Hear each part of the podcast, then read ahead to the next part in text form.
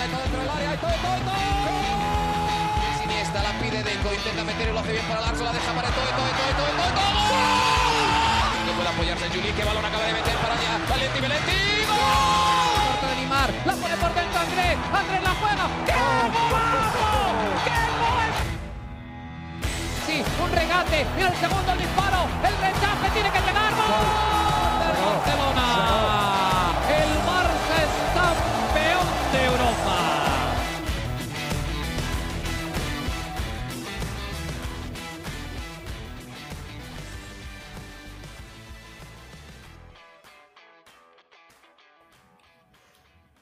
Hola amigos de ADN Barça, bienvenidos a una nueva edición de nuestro podcast. Ya acercándonos, falta poco para que llegue la Copa del Mundo Qatar 2022 y nosotros acá en ADN Barça, por supuesto, muy emocionados de estar tan cerca de la mayor fiesta del planeta fútbol. Hoy, como siempre, contamos con la presencia de Mariana Guzmán directamente desde Barcelona y vamos a tocar un par de temas que para mí son muy interesantes. Uno, el primer año de Xavi, cuáles son eh, las notas eh, los comentarios que tenemos sobre la gestión de Xavi en este primer año como director técnico del Barça y luego estaremos repasando un poco lo que es la convocatoria de la selección española y la cantidad de jugadores del Barça que van y los que no van. Nos sorprende Luis, eh, Enrique con esta convocatoria y vamos a estar hablando un poco al respecto. Mariana, ¿cómo estás? Feliz lunes eh, en el momento en el que estamos grabando esto. Bienvenida nuevamente a ADN Barça.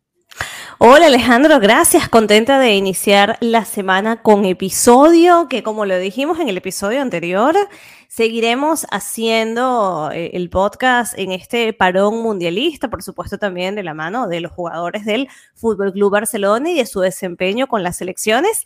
Y parece mentira, que este sábado ya, ya, ya, se viene el mundial. Para mí es rarísimo experimentar un mundial en esta, en esta época del año. Ya, ya hablaremos de eso, pero estaba viendo las imágenes que, que tenían en las redes sociales oficiales del mundial y que ya sí. llegaron la gente a apoyar a España. Ya llegaron a apoyar a Argentina. ¿Lo viste? No, no ¿Estás lo he visto, al tanto de esa polémica? No, no, no, la verdad no. Bueno, eh, parece que resulta que la gente que aparece en esos videos no es natural no del país. O sea, básicamente son como unos figurantes, ¿no? Te dan Son la banderita actores, de son España, unos actores. te dan una banderita de Argentina y ahí, mira, ya llegaron los argentinos. Y al final es una realidad que por ser en esta época del año y por muchas otras cosas, eh, como las características ¿no? y cultura del país, no, la cantidad de personas que, que van no, no, no, se asemejan a, a lo uh -huh. que ha sido en años anteriores. Entonces, nada, ya ayer salían, ya llegó la hinchada española y tú decías, no, pero es que por ahí, por favor, ahí no hay de verdad nadie que, que, que probablemente sea, sea de España. Así que nada, ya, ya comenzará esta fiesta mundialista con la cual tengo mi, mi, respectivo recelo, aunque obviamente voy a ver el, el Mundial de Fútbol, por supuesto claro. que sí, pero guardo mi distancia, Alejandro, no, guardo mi, claro guardo que, mi distancia. Eh, eh, hablando de eso de distancia y de recelo con, con esta Copa del Mundo, estoy terminando de ver el documental en Netflix de la FIFA, que habla por supuesto de todo esto, cómo consiguieron eh, ser la sede de este Mundial. Y sí. bueno, eh, ahí se ve un poquito de todo, ¿no? Y, y, bueno, parte de lo que tú comentas es el, el, gran trabajo mediático que ha hecho Qatar como país desde, bueno, desde aquel, aquel momento, ya son prácticamente más de una década de todo este, sí. toda esta maquinaria mediática tratando de, de hacer ver eh, a Qatar como, bueno, eh, lo que quieren mostrar, ¿no? Un, un, país que está avanzando mucho en diferentes áreas y que, bueno, ahora va a ser la, la casa de la fiesta mundial por excelencia. Vamos a ver qué tal, es uno de los retos de este mundial, a ver si puede generar la misma expectativa y la misma cantidad de gente ¿no? en los estadios eh, durante los partidos. Vamos a ver, vamos a ver, porque sabemos que por televisión todo el mundo lo va a ver, eso es obvio, ¿no? Ah, Ahora, allá, allá en el estadio, vamos a ver si, si se puede dar, porque además hay muchas restricciones, ¿no? Y, y eso también le corta un poco la fiesta a todos los que van eh, sobre todo nosotros los latinos, ¿no? Que nos gusta un poco, bueno, y también los europeos tienen varios, eh, dígame, los alemanes. ¿Cómo van a hacer los alemanes para no ir a tomarse sus cervecitas? Pero bueno, ya ellos resolverán de otra manera. Vamos a hablar de Xavi, Mariana. A ver. Hablemos de eh, Xavi Hernández. Cumplió un año como director técnico del Fútbol Club Barcelona en este parón, así que nos queda perfecto para hacer el análisis de lo que ha sido un año bastante movido, ¿no? Para Xavi como director técnico desde el momento en el que se le dio la oportunidad, cuando se despide a Ronald Koeman y prácticamente era el único candidato, ¿no? Todos volteábamos a ver, bueno, Xavi, es ahora o nunca, es la tercera ocasión en la que te volteamos a ver y bueno, llegó la hora de que vengas a rescatarnos de alguna manera. ¿Cómo te sientes tú con respecto a lo que ha sido el trabajo de Xavi hasta los momentos? Eh, hacíamos una encuesta en nuestra cuenta de Twitter, arroba DN Barça Podcast, a ver eh, ¿qué, pensaba la gente, ¿no? ¿Qué dice la gente? Sobre, sobre la actuación de Xavi, pero quiero escuchar tu sensación para antes de leer los comentarios y, los mensajes y la cantidad de votos ¿no? que hubo. Sí, exactamente, el año se cumplió el 6 de noviembre y mm, bueno, yo creo que, que, era una figura que tenía que llegar porque eh, la afición lo estaba reclamando, era el momento en el que la gente lo quería y, y ya venía esa clamor popular, por así decirlo, de queremos a Xavi, queremos a Xavi, y mucho se había cuestionado sobre la experiencia que él tenía antes de sentarse en un banquillo como el del Fútbol Club Barcelona. Lógicamente, hay muchas cosas que comentar, pero yo creo que la, la, visión es mayormente positiva, mayormente positiva por el desempeño del equipo en la liga, en la competición doméstica, en la competición nacional, y porque independientemente de de los percances, de las cosas que no han terminado de salir como, como se hubiera esperado, él va trabajando hacia una idea que cada vez podemos ver cerca. Y mm, algo que yo creo que es muy, muy importante, ya esto no entro a valorar si es correcto o incorrecto, porque creo que no hay una respuesta para eso, pero yo creo que él pone mucho en valor el estilo, el ADN del equipo, sí, sí estoy consciente de que mucha gente tiene una visión de, mucha gente externa al Barça, lógicamente, tiene una visión de que, que no se puede morir con esa idea, que lo importante es sacar el resultado, que muchas veces esta idea puede hasta perjudicar, etcétera. No voy a entrar a valorar esto, pero creo que es valioso para el club y para la identidad que un entrenador tenga ese concepto. ¿Vale? Independientemente de cómo sea lo, lo que él vaya de verdaderamente a ejecutar, ¿no? Porque al final la gente, y lo decía Messi en una entrevista a, que le hizo Valdano, ¿no? Entre comillas, decía que Guardiola le había hecho daño al fútbol en el sentido de que, claro, de repente todo parecía ser muy fácil, al mismo tiempo Messi ejecutaba todo perfecto, ¿no? Y el, y el Barça ejecutaba toda esa idea a la perfección. Y creo que la gente erradamente se queda con que eso es repetible. Y yo no sé hasta qué punto lo sea. ¿Ok? Entonces, me parece que es valioso que él eh, reivindique la identidad y que quiera volver a esa esencia, esencia que lógicamente no se veía ni con Kuman, que es la leyenda de Champions, ni con obviamente Quique Setién, etcétera. Entonces, me parece perfecto esto a nivel de, identidad y de sentimiento culé y yo creo que mi valoración por encima de todo y por encima de, las noches fatídicas de Champions, que creo que creo que mi valoración es positiva, Alejandro. No sé cómo lo ves tú, eh, a grandes rasgos, ¿cómo, ¿cómo te sientes con Xavi a un año ya de tenerlo en el banquillo del Barça? Sí, yo también creo que es positiva, sobre todo porque se parece un poco más al ADN Barça, ¿no? Haciendo también alusión a nuestro podcast, es un poco más lo que nosotros queremos ver del equipo, ¿no? Obviamente, como tú dices, no siempre se ha dado los resultados. Eh, bueno, de hecho, todavía no ha conseguido ningún campeonato, ha fallado en, sobre todo en Europa, creo que podemos decir. Eh, la Europa League el año pasado creo que era un torneo que se podía competir y ganar. La Copa del Rey también creo que fue un, trofeo que se pudo haber disputado, se debió haber llegado más lejos. Eh, hay, que, hay que verlo desde las dos caras, ¿no? También es verdad que en Liga se ha transformado radicalmente, ¿no? Desde la salida de Kuman, el Barça de Xavi despegó eh, y ha mantenido una, eh, capacidad de ganar partidos y de jugar mejor esta temporada, sobre todo que, bueno, lo tiene de líder y que ahí podemos ver cosas positivas, ¿no? También hay que entender que este año también se le armó un equipo mucho más competitivo que lo que había el año pasado, eso también es cierto. Eh, cuando uno revisa las nóminas, dices, bueno, eh, a ver, el, el, año pasado más bien hicieron mucho, ¿no? Con lo que tenían este año por ahora en Europa, bueno, se quedó corto ya al, quedar eliminado en la primera ronda de Champions, ah. pero en Liga está haciendo el trabajo, ¿no? Y creo que cuando empezaba la temporada, eh, creo que no había, había muy poca gente que pensaba realmente que el Barça estaba como para ganar la Champions, sí, como para avanzar. A ver, este equipo debió haber estado al menos en cuartos de final de la Champions, al menos. Sin duda. Y si tú quedas eliminado en cuartos o en semifinales, bueno, ok, sabemos que es complicado, no, no en la primera ronda. En cambio, en la liga el sentimiento sí fue otro, ¿no? Hay que competir por la liga como sea, y hasta ahora lo está logrando y creo que eso es lo que se le pedía un poco al Barça, ya, ya habían pasado cuánto, dos, tres años en los que el Barcelona no estaba ni cerca de quedar campeón realmente. Eh, con Kuman hacia el final. Al final el equipo se terminó desinflando y no pudo competir, pero la realidad es que aquel comienzo de la liga anterior al, año en el que queda, en el que es despedido Kuman, no fue bueno y eso terminó marcando el, camino de esa temporada. Y en aquel momento se tenía a Lionel Messi, ¿no? Que es una de las eh, cosas que también hay que comparar. Xavi no ha podido contar con Messi en ninguno de estos momentos y le ha tocado liderar esa transición, quizás en este momento. Así que yo, yo también lo utilizaría de, positivo. Creo que en marcos generales, dejando a un lado, por supuesto, como tú decías, las noches tristes en Europa que todavía siguen llegando. Eh, eso es algo que está a deber, por supuesto, Xavi y, el Barcelona. Y ojo, lo siente, ¿no? Y ojo que en Europa no es la Champions League, también me refiero a la Europa League, ¿no? porque estaba viendo, eh, estaba viendo que, por ejemplo, en casa se ha ganado un solo partido en Europa de los siete disputados, no se venció ni al Benfica, ni al Galatasaray, ni al Nápoles, ni al Eintracht, ni al Inter, ni al Bayern. a nadie, a nadie, sí. Uf, esto dos años seguidos sin sin ver la luz, ¿no? En, Europa, lógicamente es un fracaso, ¿no? Por mucho de que la palabra sea fuerte, pero es un fracaso porque no se está llegando al objetivo planteado y, se había hablado mucho de las palancas, de que ahora sí, la inyección económica, que yo pienso que lo que hizo la puerta fue correcto. Yo quiero un equipo que compita y para eso necesito, la, necesito invertir en este equipo. Entonces, claro, una vez se hace todo este esfuerzo, una vez se hace el equipo de alguna manera confeccionado que pasa esto es, es un fail. Esto es lo único, esto y Alejandro, el hecho de la locura ciega por Dembélé son las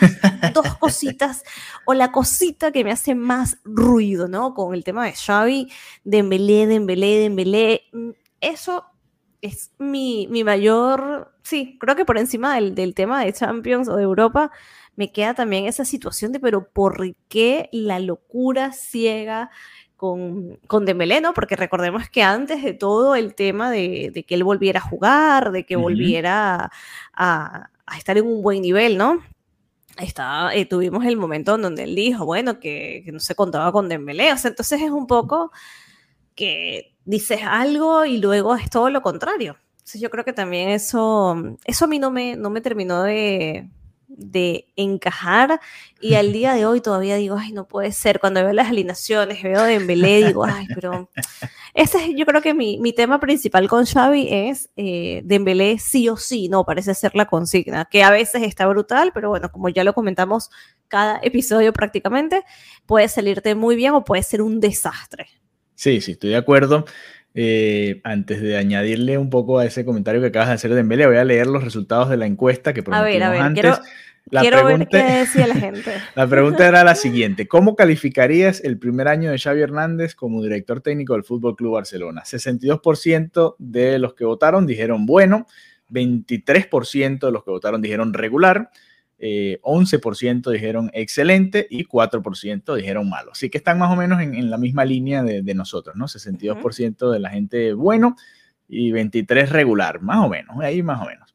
Eh, hay un par de comentarios. Bueno, dice Bartolomé. Jonathan dice: Lo marqué bueno porque considero que ha sobrepasado mis expectativas y metas, eh, sobre todo en la liga, ¿no? nos regaló grandes momentos como el Bernabéu en el año pasado y otras goleadas y no lo marco como excelente porque para eso tendría que haber eh, mejores resultados como ganar alguna copa o eh, la Europa League, la Copa del Rey, ¿no? Y, y ese eh, punto de la Copa del Rey pues, fue ahí precisamente donde se dio esta situación con Dembélé, ¿no? Que lo deja fuera. Sí. y es más, salió también Mateo Alemania a decir, bueno, ya, no va a haber más contactos con el jugador, le hicimos la última propuesta que le íbamos a hacer, no la aceptaron y bueno, ya al terminar su contrato, pues el jugador se podrá ir libre en el verano. Eh, como tú decías, fue, fue radical, ¿no? Fue, ok, no vamos a contar más contigo. A Dembélé ahora recibe el trato contigo de, a muerte. Sí, de Lionel Messi en su mejor momento, ¿no? Que juega todos los partidos y, así esté mal, no es el primer cambio, que también ha sucedido bastante. Eh, eso, yo creo que eso también me desquicia.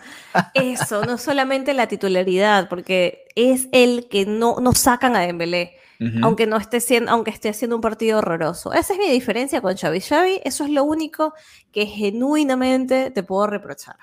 Sí, y creo que también lo de Busquets jugando más partidos es lo que pensamos, yo le añadiría un poquito ahí, pero entiendo ah, tu punto con Dembélé, porque lo hemos visto este año con Rafinha, con Ansu Fati, con Ferran Torres. Los tres han salido molestos en partidos en los que creo que coincidimos. Dembélé no estaba teniendo un gran partido y sin embargo lo mantuvo en la cancha más tiempo que a estos tres. Yo estoy de acuerdo ahí.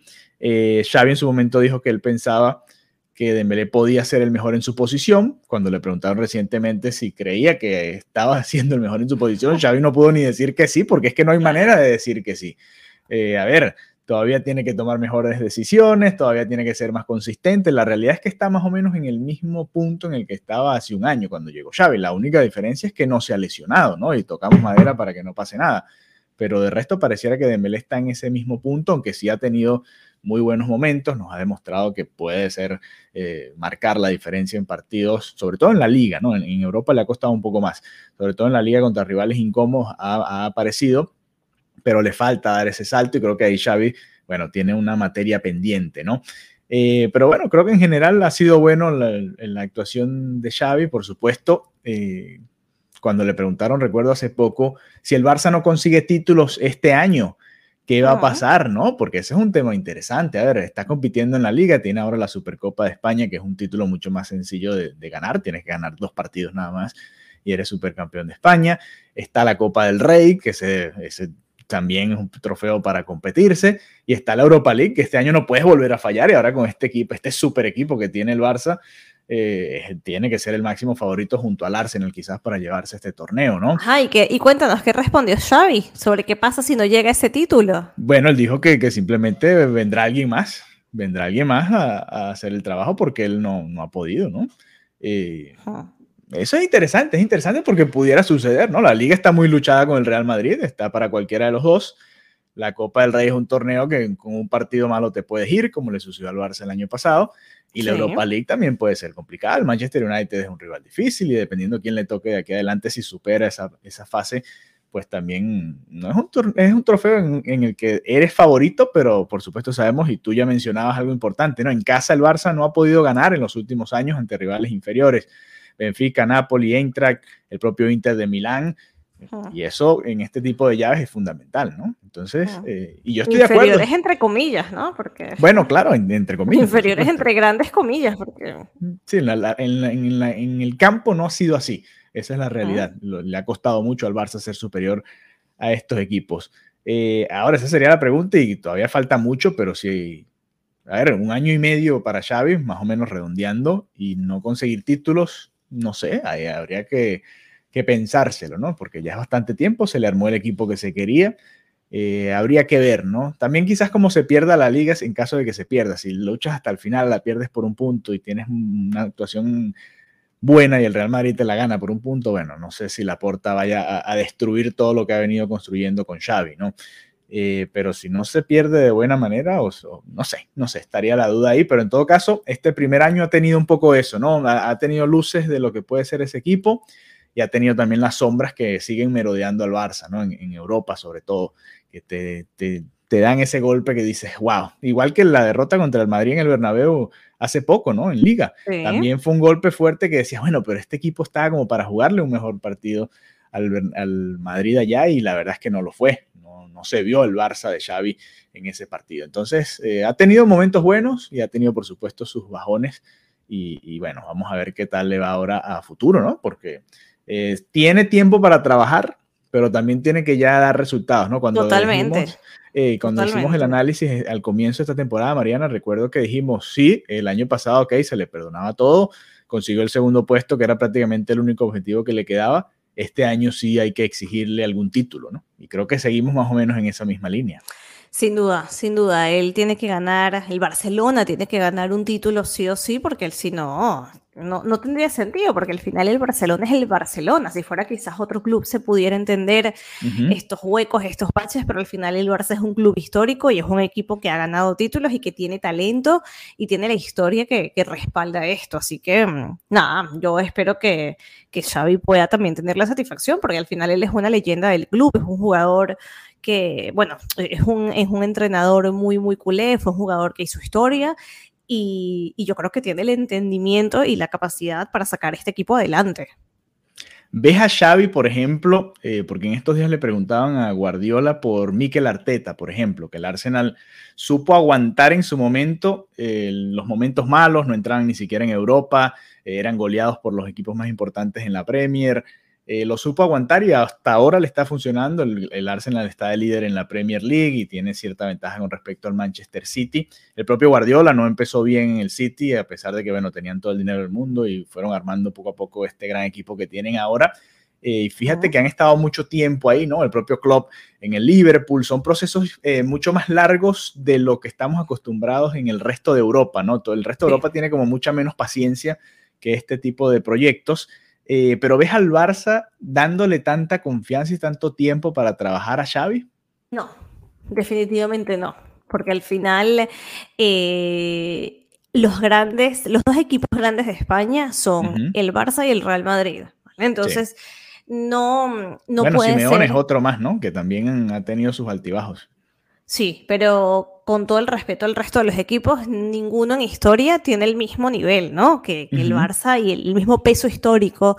Y, nada, yo creo que, que, no, yo creo que no se va a dar tanto, no creo que no, se daría tanto tiempo porque la historia del club no, no te lo permite, ¿no? Igual, por ejemplo, vemos que en el caso del Real Madrid es un equipo que siempre está afinando todo lo que se tenga que afinar, que hay que decirle adiós a este jugador, adiós, te vas, pero necesitamos, y, esa frialdad ha logrado mantener al equipo en el nivel en el que está. ¿Vale? Gústele a quien le guste, con todas las opiniones que pueda tenerse alrededor del, del Real Madrid, hay, hay gestiones que han sido hechas de una manera correcta, ¿no? Entonces, no sé, yo creo que de alguna manera hay que tener esa paciencia, pero hasta cierto punto.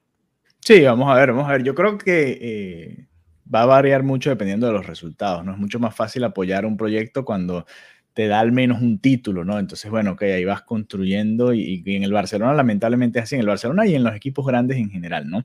Cuando pasas un año, dos años sin ganar nada, ya eh, es alarmante, ¿no? ¿no? es un equipo de, media tabla ni, ni mucho menos.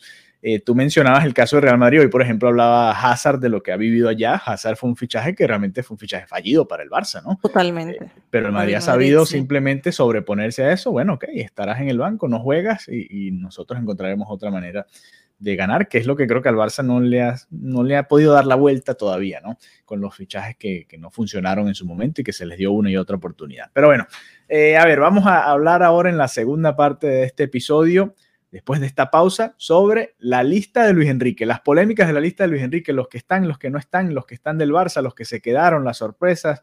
Y tú me enviabas también por ahí, por, por un mensajito, la cantidad de jugadores de esta generación que pintaban para ser eh, estrellas y ser claves en una de estas copas, la de Rusia 2018 o esta de Qatar, que ahora no están ni siquiera en el mapa. Y vamos a repasar un poco de esos nombres porque hay una selección ahí de por sí ya bastante interesante de nombres que en su momento llamaban mucho la atención. Hacemos una pausa y ya regresamos. Ya iba a decir que adeu. Pero va que grabado. Bueno, voy a editarlo, ok. Qué risa. Ok amigos de ADN Barça, regresamos con la segunda parte de este episodio del día de hoy, ya preparándonos para lo que va a ser la Copa del Mundo que comienza este domingo de este lado del planeta, Ecuador contra Qatar, el equipo sede por supuesto, contra una selección sudamericana además, eh, que comenzó muy bien su eliminatoria, después se, se, desinfló un poquito y al final pudo recuperarse para quedarse dentro de los cuatro clasificados a esta Copa del Mundo. A ver, hablemos de España. ¿Por qué de España? Porque bueno, es la selección que por supuesto está más cercana a nuestro equipo, al Fútbol Club Barcelona. Además, tendremos siete representantes del Barça en esta Copa del Mundo con la selección española. Y bueno, Luis Enrique también ha sido un referente del Barça como jugador, como entrenador después, y ahora con la selección española no ha dejado de generar polémicas. Y bueno, con esta convocatoria no se quedó atrás, Mariana. A ver, siete jugadores del Barça, pero entraron algunos que quizás eh, no creíamos que iban a estar, ¿no?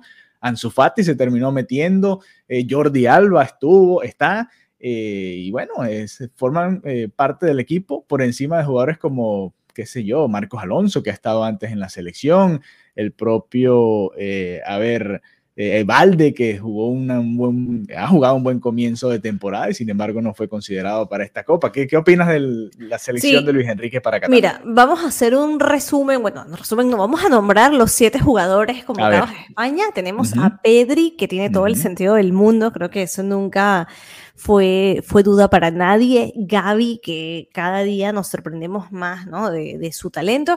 Ansu Fati, te lo juro, Alejandro, que me alegré tanto por Ansu Fati, un jugador que, que además de su talento y de todo, eh, todo lo que sabemos que puede aportar en la cancha, venía de estos momentos duros, ¿no? De, de, de incertidumbre y yo creo que esta convocatoria para el Mundial es un espaldarazo muy, muy fuerte para él. Así que me, me alegro muchísimo por él.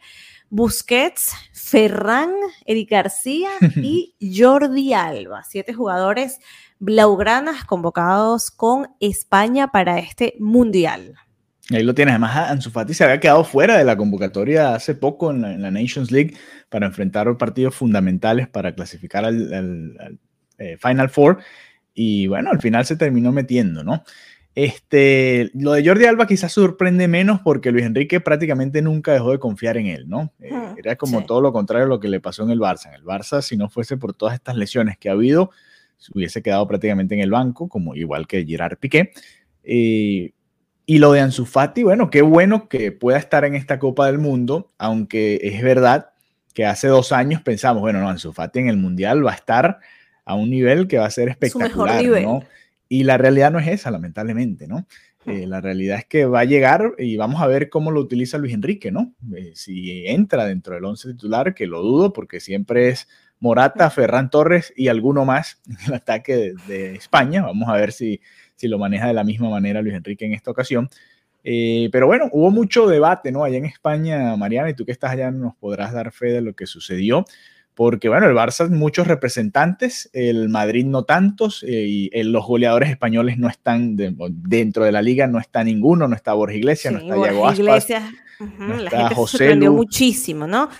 eh, Luis Enrique es un personaje que, que en redes y en medios lleva como muchísima controversia siempre, ¿no? En, en, sus decisiones, en la manera en la que él se dirige a la prensa. Y, sí, la verdad que, fue una, una, sorpresa. De hecho, el hilo que te pasé hoy eh, decía, esto era una serie de jugadores que nosotros hace tiempo podíamos pensar que iban a ser claves para la selección española, como por ejemplo De Gea estaba, eh, Bellerín, Marc Bartra, por mm, ejemplo, Nacho Fernández. Eh, a ver, aquí tengo la lista. A ver, eh, estoy viendo yo con los que comulgo. Saúl Níguez también. Eh, bueno, Grimaldo, que está ahora en el Benfica. Isco por ejemplo. entonces, en su momento era clave tanto en el Madrid como en España, ¿no? Y después en cualquier lugar, sí, en donde estuviera Era, era importantísimo, ¿no? Y al final eh, se, se, dio un giro. Él ahora está apostando por un, por un equipo muy joven y, y, nada, lo que siempre decimos, Alejandro, que si esto le sale bien es que es un genio, ¿no? Y si le sale mal es que cómo se te ocurre cómo dejas a estos jugadores fuera. Claro, es así, es así. Mira, el propio eh, Tiago Alcántara, con pasado en el Barça, también se queda fuera. Eh, bueno, estos ya, eh, los que vienen ahora son jugadores que se quedaron un poco en, y no que terminaron de crecer, de Lofeu, GC, imagínate, Munir, Boyan Kirkic. Boyan Kirkic tiene apenas 32 años. Lo que pasa es que llegó tan joven al Barça y, y, despuntó y se metió en el equipo, en el primer equipo tan rápido y su caída fue tan, tan fuerte, ese declive, que uno piensa que sucedió hace demasiado tiempo, pero la verdad es que para este, este mundial pudo haber estado. Paco Alcácer, 29 años, pasó de ser uno de los delanteros más importantes de España, estuvo en el Barça también en su momento y bueno, fíjate, desapareció. Es, increíble, ¿no? La cantidad de jugadores que, que, no están ya ni siquiera en un gran nivel, que bueno, se quedan fuera de esta selección, más allá de los que ya mencionábamos, ¿no? Los goleadores españoles dentro de la liga, que también pareciera que es algo de feeling, ¿no? A ver, a Borja Iglesias lo llevó en la pasada eh, Nations League, pero a Yago Aspas, la verdad es que nunca ha creído en él. Hmm. No, ha estado dentro de los planes de Luis Enrique, ¿no? Y ahí, bueno, uno entiende, y, Luis Enrique siempre ha sido así, ¿no? está muy casado con su grupo, ¿no? Con el equipo que él ha Con lo que él considera, sí, sí, sí. sí. Y, y, ha sido así, y bueno, vamos a ver si le funciona. Como tú dices, si no sale bien, pues eh, le caerán encima. En cambio, si cae bien, pues será un genio, ¿no? Porque armó el equipo como él lo piensa, dejando fuera figuras importantes, en mi opinión, que yo hubiese llevado, Yago Aspas, yo lo hubiese llevado. Me parece que es uno de los mejores delanteros de, de España, así sea como revulsivo, ¿no? Sí, así sea para tenerlo ahí. Sí, así sea un partido complicado que tú digas, bueno, tengo que meter tres delanteros más en el área. Bueno, aquí tengo estos tres. Eh, no los llevó, es la realidad. Y bueno, ahora se la va a jugar con, con prácticamente los mismos con los que se ha venido jugando últimamente Luis Enrique. A ver, prometimos, Mariana, eh, dar nuestros pronósticos, ¿no? Bueno, yo no prometí dar el pronóstico, yo prometí, yo te pregunté a ti que a quién le iba sin pronóstico. Y tú me dijiste y me dejaste en suspenso toda una semana. es verdad, es verdad. Ok, a ver, ¿a quién le voy? ¿A quién le voy es distinto a, a quién creo que la va a ganar, ¿no? Claro, pero es que yo no estaba hablando de pronóstico, yo fue una simple pregunta de a quién le vas. No, yo, yo, bueno, siempre, toda mi vida he leído las selecciones sudamericanas, esta ocasión no va a ser diferente. Eh, Brasil, Brasil siempre ha sido, creo que el, de, corazón. Esta vez Argentina un poco, porque bueno, está Messi, es la última copa de, Argentina y bueno, eh, uno siempre tiene la ilusión de que Messi quede campeón del mundo. Pero o sea, si se enfrenta Brasil y Argentina. En la final de la Copa del Mundo. Sí. No, creo, quiero que la gane Messi, la verdad. Claro. Siendo sincero, ¿no? Siendo sincero, no me dolería mucho que Messi vuelva a perder otra final de la Copa del Mundo, ¿no? Eh, pero si es Brasil contra otra cualquiera sudamericana, Uruguay, por ejemplo, sí, sí me iría con Brasil. Eh, pero ese, ese, ese, es mi orden de, de, prioridades. Siempre me ha gustado Brasil más que Argentina. Obviamente con Messi todos estos años uno, bueno, se para un poquito, aunque no sé, siempre he tenido más feeling con Brasil. ¿Tú a quién le vas? A ver. Mira, yo toda la vida, desde que tengo uso de razón, y para la gente que nos escucha y no entiende por qué no le damos a nuestro país, es porque nunca hemos ido al mundial. Esa es la razón, gente, gracias. Por eso que la van a decir, o sea, nunca es un tema, ¿no? ¿A quién le vas? Eh, para nosotros sí lo es. Entonces, como Venezuela todavía no ha llegado a ese mágico momento de, ir al mundial, uno tenía que buscar a un, equipo, ¿no? Que te generara ese feeling. Y mi equipo que me generara ese feeling era, es España. O sea, siempre le, le, iba a España, siempre seguía la Liga Española. De hecho, me acuerdo que uno de mis primeros shocks culturales cuando llegué a Cataluña era que yo súper entusiasmada comentaba que, la, que le iba a la selección española y que me dijeron, por qué, o sea, tipo, ¿para qué? Como que no les daba en Cataluña una parte importante de, de, la gente que conozco, ¿no? No, no estoy haciendo un censo ni emitiendo una posición política. Bueno, me decían que no les interesaba la, que ganara la, la selección, ¿no? De, de, España. Igual tengo conocidos que son del País Vasco y me, me comentaban lo mismo. Y eso para mí fue fue como un proceso muy como, ¿qué es esto? O sea, cosas que no te imaginas antes de vivir en, en España que funcione de esta manera. Entonces, claro, yo toda mi vida eh, le iba a España, siempre seguía la Liga Española y para mí mi referente siempre fue España. Y en este mundial no va a ser la excepción porque ya es un equipo con el que le, le he ido siempre, ¿no? Desde que tengo una razón, pero, pero, pero por primera vez en la vida... ¿No le vas a ir a eh, España? O sea, tengo sensaciones encontradas. Porque, ¿Por qué? ¿Por qué? ¿Por qué? Porque yo creo que este mundial, y si, si, no lo, si no lo va a ganar España, ¿no? Quiero, que, quiero que lo gane Messi. O sea, al final eh, es un momento único y, y, puntual y creo que cada vez que esté Messi jugando, yo voy a querer que anote y voy a querer que gane y voy a celebrarlo como, como si fuera Argentina. Y es rarísimo porque por mucho que, respeto y que disfruto el fútbol argentino, nunca le había ido a Argentina, o sea, no estaba como en mi sistema.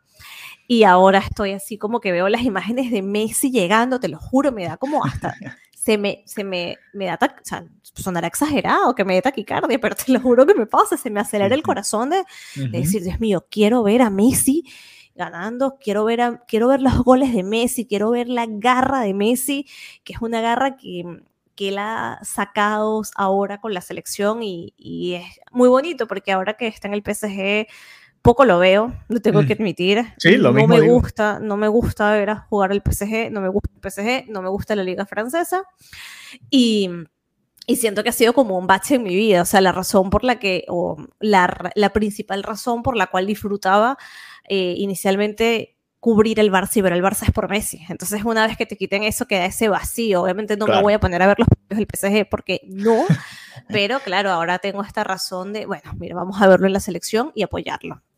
Sí, sí, bueno, y, creo que momento Messi.